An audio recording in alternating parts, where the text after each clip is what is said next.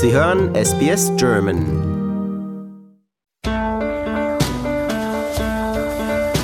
Herzlich willkommen zum Podcast Abenteuer lesen.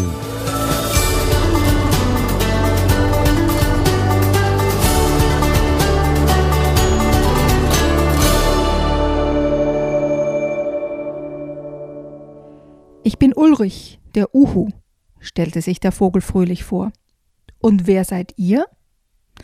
Ich bin Ecki, und das ist mein Freund Knips, sagte das Eichhörnchen schüchtern. Willst du uns jetzt fressen? fragte Knips immer noch zitternd. Ach was, ich habe gerade eine Menge Pfannkuchen gefuttert, sagte Ulrich augenzwinkernd. Aber was macht ihr hier eigentlich so spät? Die Freunde atmeten auf. Der Vogel schien freundlich zu sein. Wir suchen einen Ball, erklärte Ecki. In diesem Dickicht werdet ihr ganz bestimmt nichts finden, meinte der Uhu besorgt. Ich habe letzte Woche meine Sonnenbrille verloren und sie immer noch nicht wiedergefunden. Knips musste jetzt doch ein bisschen kichern. Ein Uhu mit Sonnenbrille. Das war ein Auszug aus dem Buch O Schreck, der Tag ist weg von Benas Berantas. Und hier kriege ich schon Mühe mit den Namen. Das sind fremdklingende Namen, die ich versuche möglichst korrekt auszusprechen. Einen weiß ich ganz bestimmt und der ist Eva Mura. Sie hat uns gerade aus diesem Buch vorgelesen. Hallo Eva. Hallo Adrian. Und das ist eine weitere Episode vom Podcast Abenteuer lesen. Heute geht es rund um die Welt, Kinderbücher aus Lettland und Litauen und das erklärt, warum ich Mühe habe mit den Namen. Also wie gesagt, ich versuche mein Bestes. Wir haben noch mehr. Darf ich die auflisten, Eva, was du uns mitgebracht hast aus in deinem Koffer? Wir haben ein Buch, das heißt Der Kiosk von Annette Meleze. Ich hoffe, das ist richtig. Dann haben wir Hallo Walfisch von Lauris Gundas und Sibiro Haiku von Jurga Ville oder Jurga Ville, was auch immer. Bitte Entschuldigung, wenn ich die Namen falsch ausspreche.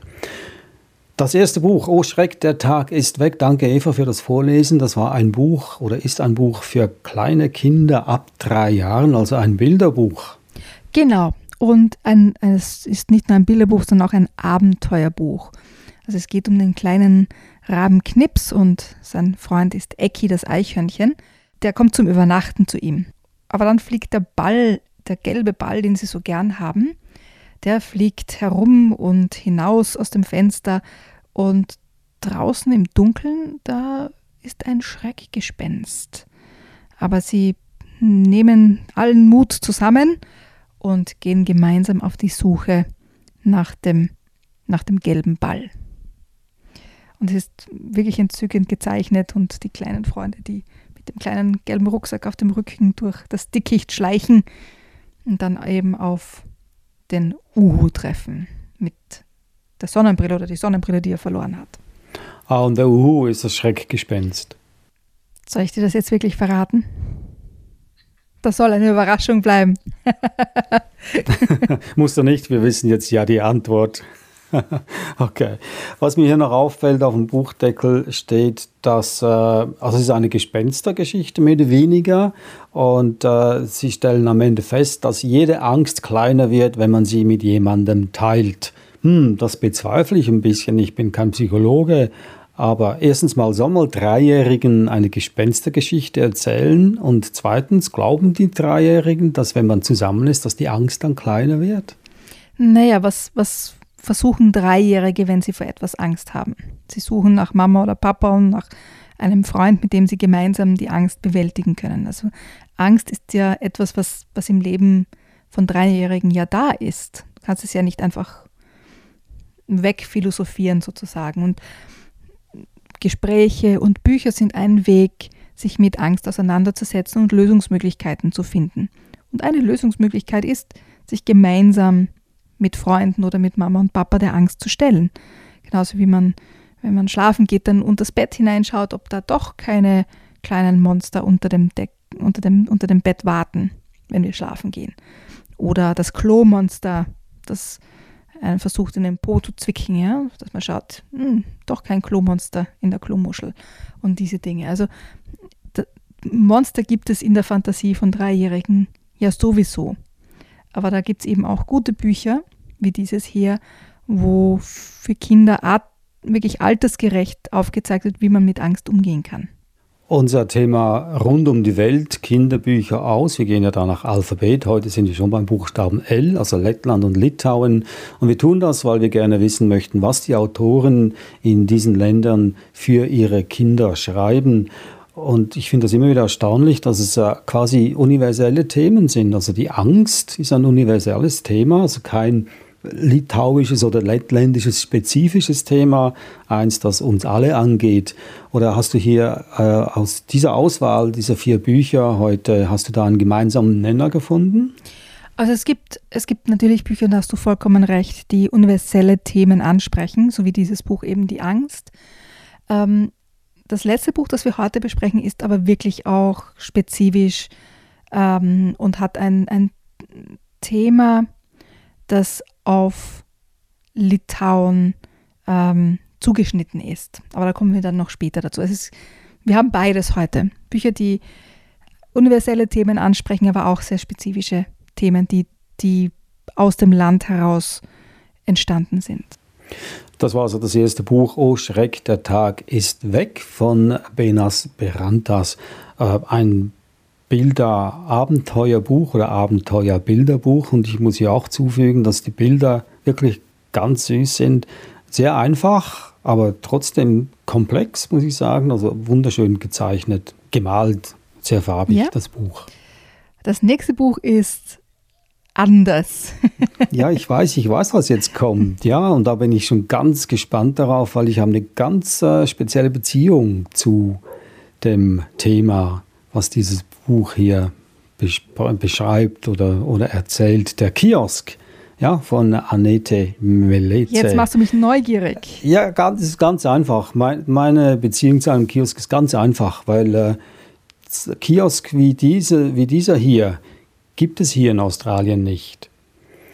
Und das, was Kiosk, das sind kleine kleine Häuser oder Häuschen oder Kabinen, die mitten in der Stadt irgendwo in einer Ecke stehen, auf dem Bürgersteig stehen oder im Haus, in einem Gebäude integriert sind. Das sind kleine Verkaufsläden quasi, die ich muss es ja nicht erklären, was ein Kiosk alles verkauft, aber das sind spezielle Läden und ich bin damit aufgewachsen. Ich, wir hatten auch so einen Kiosk im Dorf, in dem ich aufgewachsen bin und meine Erfahrung ist, dass die Kioske zu 99 Prozent von Frauen geführt wurden oder Frauen waren hinter der Theke und haben verkauft.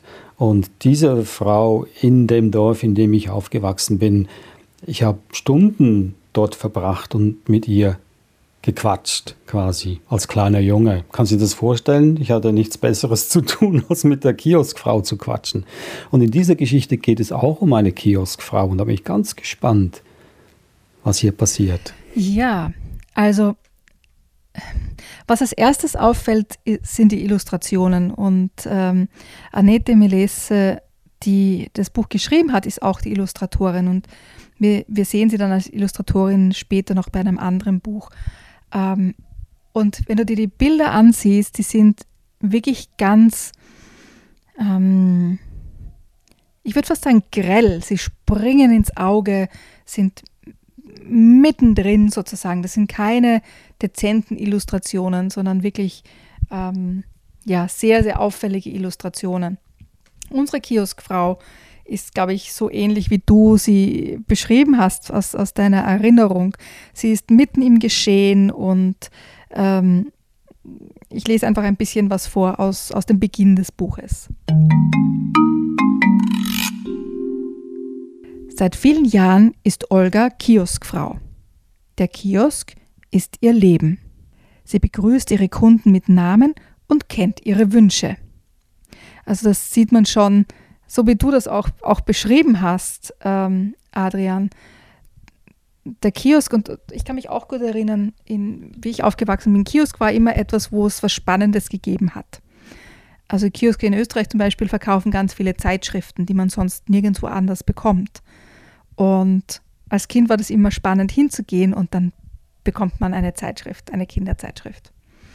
Und ich denke mal, das hat, hat die Autorin wirklich ganz toll eingefangen, dieses Leben, das oben diesen Kiosk herumfließt und trotzdem so quasi auch einen Fokuspunkt des Lebens ähm, in dieser Stadt bietet, wo Leute eben stehen bleiben und auch den sozialen Kontakt haben, wie bei einem kleinen Kreisler oder beim IGA um die Ecke, bei der Milkbar, wo man die Leute kennt und weiß, ach, ähm, der Herr sowieso kommt jeden dritten Tag einkaufen und die Frau Meier kauft immer die Hühnchen in dieser Packung. Also wo auch dieser persönliche Bezug da ist. Und das wird durch diese Illustrationen und durch die Geschichte auch vermittelt. Aber da ist natürlich auch mehr. Und zwar, ähm, die Olga hat auch einen Traum. Sie träumt äh, von Sonnenuntergängen am Meer und vom Reisen. Also in einer der Illustrationen liest sie auch eine, eine Reisezeitschrift und träumt sich sozusagen an den Strand. Was dann passiert ist, ist ein bisschen gemein, finde ich. Und zwar zwei Jungen spielen ihr einen Streich und die Olga fällt hin. Gemeinsam mit ihrem Kiosk. Und jetzt äh, geht sie sozusagen mit ihrem Kioskhäuschen äh, auf ihren Beinen durch die Stadt und stolpert noch einmal und fällt in einen Fluss. Und dadurch, dass es eine Geschichte ist, geht es natürlich auch gut aus. Also sie treibt stromabwärts bis zum Meer. Und was glaubst du, was dann passiert? Also, da du gesagt hast, die Geschichte geht gut aus und sie ist endlich am Meer, am Ziel ihrer Träume. Sie wird wahrscheinlich die Zeit nutzen und äh, sich ja am, am Strand die Beine ausstrecken und die Sonne genießen, den Sonnenuntergang. Genau. Und für mich war das so eine schöne eine Geschichte oder eine, eine fast eine Parabel, dass auch wenn man stolpert und hinfällt, äh, weil jemand anderer gemein zu einem war zum Beispiel oder weil ein Ungeschick passiert, wie die Hundeleine war ja nicht, nicht aus, aus bösem Willen sozusagen dort, sondern sie ist darüber gestolpert. Ähm, auch wenn wir quasi stolpern und fallen und wieder aufstehen, wir können weitergehen und, und es kann etwas Gutes ähm, daraus entstehen. Also ich weiß nicht, ob das so gemeint war von der Autorin, aber das ist das, was ich aus dem Buch herausgeholt habe für mich, ähm, dass es wert ist, wieder aufzustehen, wenn man stolpert oder auch äh, hinfällt und weiterzumachen und sich sozusagen seinen Träumen anzunähern. Und irgendwann ist man dann am Meer und am Strand und erreicht das, was man erreichen möchte. toll. Äh, ich weiß nicht, ob meine Kioskfrau auch ähnliche Erlebnisse gehabt hat damals, vor x Jahren. Aber äh, eine interessante Geschichte, muss ich sagen. Also wie Winston Churchill sagte, wenn du dich in der Hölle wiederfindest, geh da einfach durch. Das ist also der Kiosk aus Lettland. Ein Kiosk, wie man den überall in Europa findet. Zum nächsten Buch, Hallo Walfisch von Lauris Gundas. Ein weiteres Buch aus äh, den Ländern L, Lettland oder Litauen. Das ist auch ein spannendes Buch. Ganz anders als die anderen, die wir bis jetzt besprochen haben. Weil es geht um Mücke und um Walfisch. Das sind natürlich nicht ihre normalen Namen, sondern das sind ihre, ihre Spitznamen. Und Mücke und Walfisch haben auch eine ganz spezielle familiäre Beziehung, weil sie ähm, Enkelkind und Großvater sind. Und ich lese gleich etwas daraus vor, weil ich finde auch die, einfach die, die Worte einfach wunderschön und, und schön geschrieben.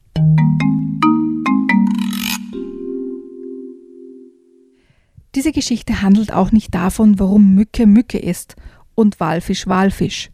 Sie haben auch normale Namen, aber die sind ihre eigentlichen, etwas geheimen Namen, Spitznamen, an denen die Mitglieder einer Familie einander erkennen. Mückes Spitznamen hat Walfisch erfunden und Walfisch Spitznamen Mücke. Das ist schon lange her. Eines Tages, als Mücke noch ganz klein war, etwa drei Jahre alt. Aber nein, davon handelt diese Geschichte doch gar nicht. Sie könnte es, tut es aber nicht. Diese Geschichte handelt auch nicht davon, dass nur die Außenseite von Walfisch alt ist. Auf der Innenseite ist er nur ein bisschen erwachsener als Mücke. Er kann schnell lesen, schreiben und rechnen und in Sachen Kreditkarte ist ihm alles klar. Ansonsten ist Walfisch genauso alt wie Mücke, nur größer und mit Schnurrbart. Walfisch ist auch schlau. Das Alter seiner Innenseite zeigt er nur Mücke. Für die anderen ist Walfisch in einem ehrwürdigen Alter. Das sagt auch Mama. Denn für sie und Papa spielt Walfisch den Opa. Mücke hat versprochen, Walfisch niemals zu verraten, indem sie das Geheimnis seiner jungen Innenseite ausplaudert. Und sie wird es auch niemals tun. Walfisch hat sie darum gebeten, denn er befürchtet, dass man ihm sonst irgendeine Arbeit für junge Menschen aufbrummen würde. Und dann würden sie sich nicht mehr den ganzen Tag gemeinsam mit ihren eigenen Dingen und Geheimnissen beschäftigen können. Davon haben Mücke und Walfisch einen ganzen Haufen. Und einige davon sind so geheim, dass eines Tages, als Mücke auf einem Seil über den Hof balancierte, doch davon handelt diese Geschichte nicht. Nein, sie könnte es, tut es aber nicht. Überhaupt handelt diese Geschichte gar nicht von Mücke und Walfisch. Das heißt, doch, sie handelt von ihnen, aber Mücke und Walfisch sind nur diejenigen, mit denen dasjenige passiert, worum es in dieser Geschichte geht.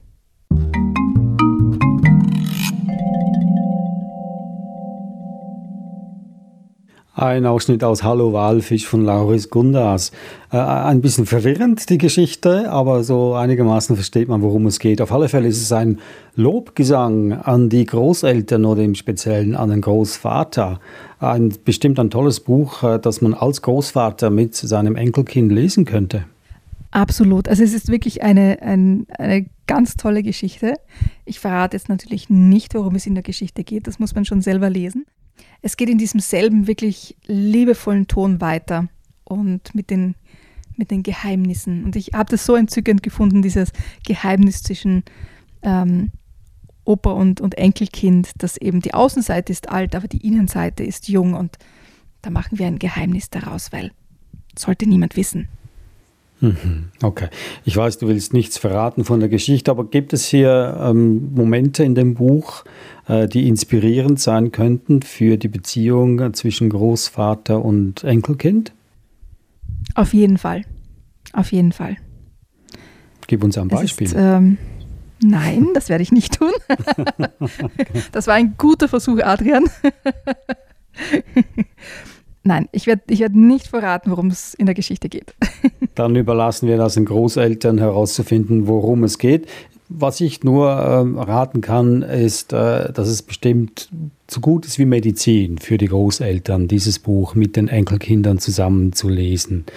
Also Hallo Walfisch, eine Geschichte aus Lettland. Und damit kommen wir zum letzten Buch auf der heutigen Reise, Sibiro Haiku von Jurga Ville, denke ich mal, ist der Name der Autorin. Das ist eine Graphic Novel, also mit ganz vielen ähm, Bildern, fast äh, wie ein, wie ein Comic geschrieben, äh, zu einem sehr, sehr ernsten Thema. Und zwar im Zweiten Weltkrieg ähm, gab es eine Zeit, als die Sowjetunion Litauen ähm, übernommen hat und ganz viele Menschen nach Sibirien deportiert wurden.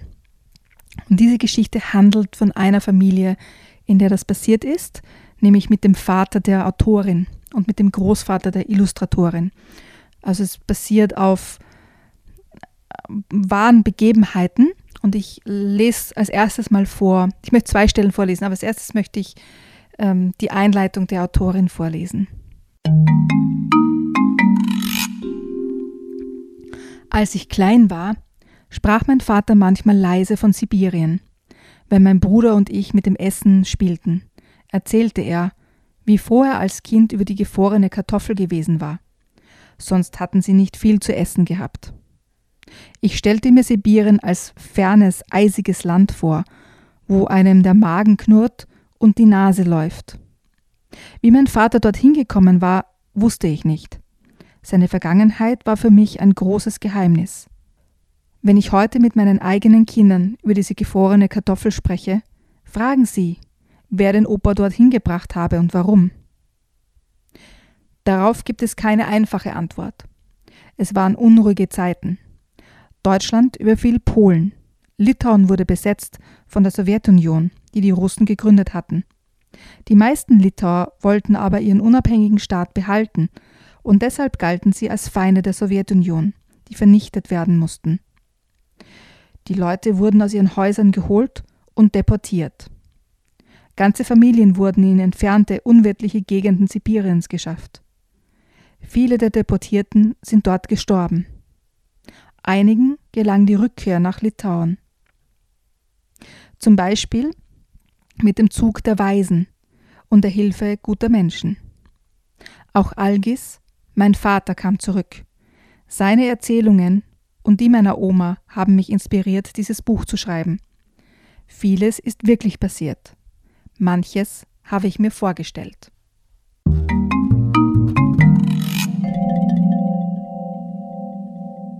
Ein Ausschnitt aus dem Buch Sibiro Haiku von Jurga Villey.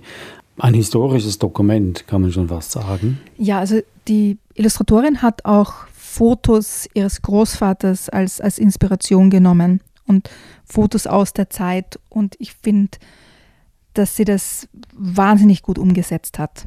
Also man taucht ein in die Zeit, auch wie sie die Farben einsetzt, ähm, macht einfach diese, diese ganze Zeit greifbar und ähm, man taucht ein, also auch in die, in die gute Zeit sozusagen, bevor alles passiert. Alles ist irgendwie ein bisschen in Gold getaucht und mit warmen Farben und dann eben wird es, wird es harsch und kalt und grausam. Und sie hat es mit den, nicht nur mit den äh, Illustrationen, sondern auch mit, den, mit der Farbwahl wirklich ähm, geschafft, das, das zu transportieren und den Text zu tragen und wirklich auch diesen Eindruck zu vermitteln, dass man wirklich das Gefühl hat, man ist dort und erlebt die Geschichte mit. Der Protagonist dieser Geschichte ist ein kleiner Junge, er ist zwischen 11 und 13 Jahre alt, schätze ich mal. Algiukas nennt er sich oder Algis, sein richtiger Name. Und er betrachtet ja seine Umwelt aus den Augen eines, eines kleinen Jungen quasi. Äh, meinst du, das hilft dem jungen Leser, das auch so besser zu verstehen, die, die tragische Weite dieser Geschichte? Ich glaube schon, weil also die Geschichte beginnt sozusagen mit, dem, mit der Zugfahrt zurück, also mit dem äh, Zug der Weisen, der sie zurückbringt. Und ähm, vielleicht wird es klarer, wie, wie man in die Geschichte eintaucht, wenn ich das vorlese. Ich bin Algis, genannt Algykas. Ich muss damals ungefähr 13 gewesen sein. Meine Schwester Dahlia war älter und strickte gern. Ich habe gern im Chor gesungen und auf einem kaputten Eimer getrommelt. Unsere Mutter hat lange nicht gesprochen, aber nach dem schrecklichen Schneesturm bekam sie ihre Stimme wieder.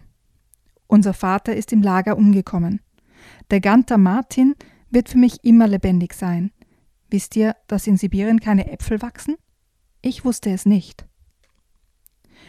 Der Zug der Weisen bringt uns Weisen und Fastweisen nach Hause, nach Litauen, das Land, das wir jahrelang nicht gesehen haben. Wir waren in Sibirien. Sibirien liegt weit im Norden. Komisch, aber an Litauen erinnere ich mich, als hätten wir es erst gestern verlassen. An alles erinnere ich mich, an die Leute, die Häuser, die Pferde, die Farben, die Gerüche, die Geräusche. In Sibirien haben wir die Erinnerungen heimlich mit uns herumgetragen. Und jetzt werden wir alles wieder sehen, riechen und hören. Zwei Erwachsene sind auch dabei. Elena und Branas. Sie sind nach Sibirien gekommen, um uns heimzuholen, mit einem dicken Stapel Papiere, unterzeichnet von wichtigen Leuten. Erst wollte man uns nicht gehen lassen, aber dann doch. Elena und Branas riechen nach Litauen. Über uns im Waggon schweben Geister. Sie sind nicht für alle sichtbar. Oh, wie müde wir sind. Sibirien hat uns zu Tode erschöpft.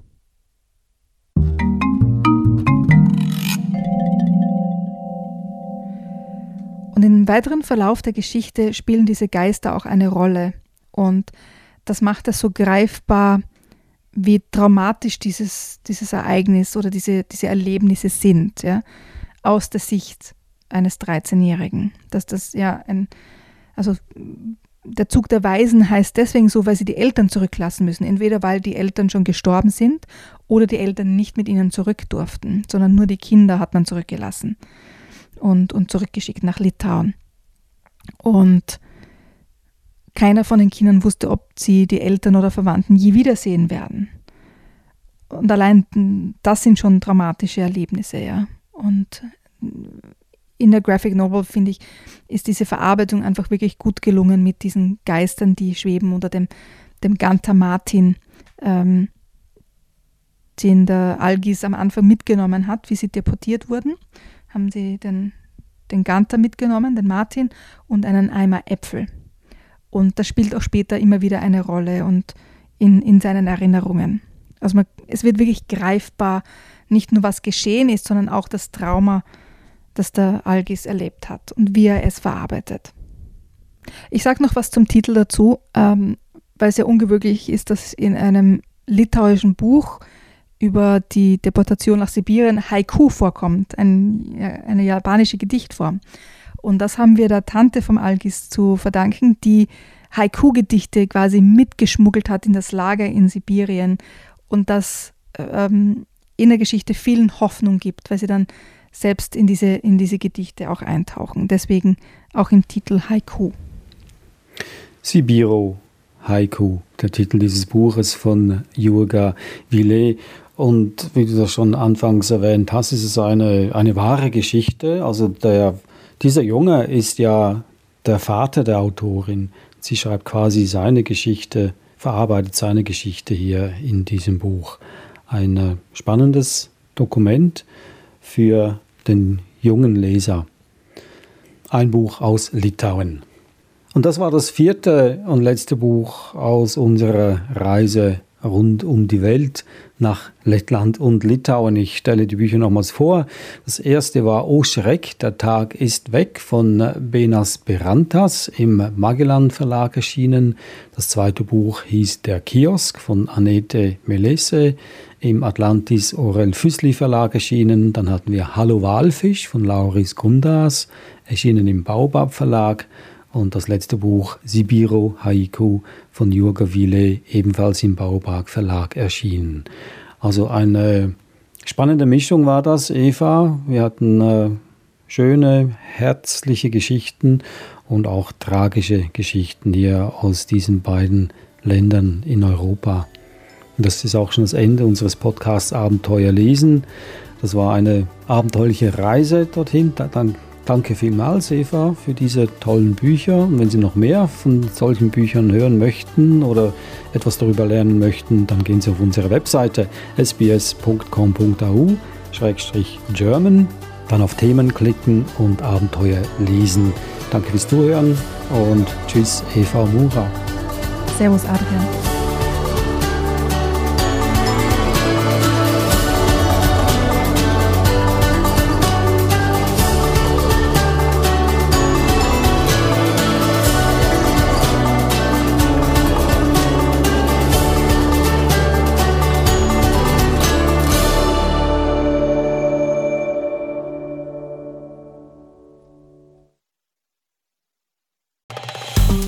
Liken, teilen und kommentieren Sie unsere Inhalte bei facebook.com/sbsgerman.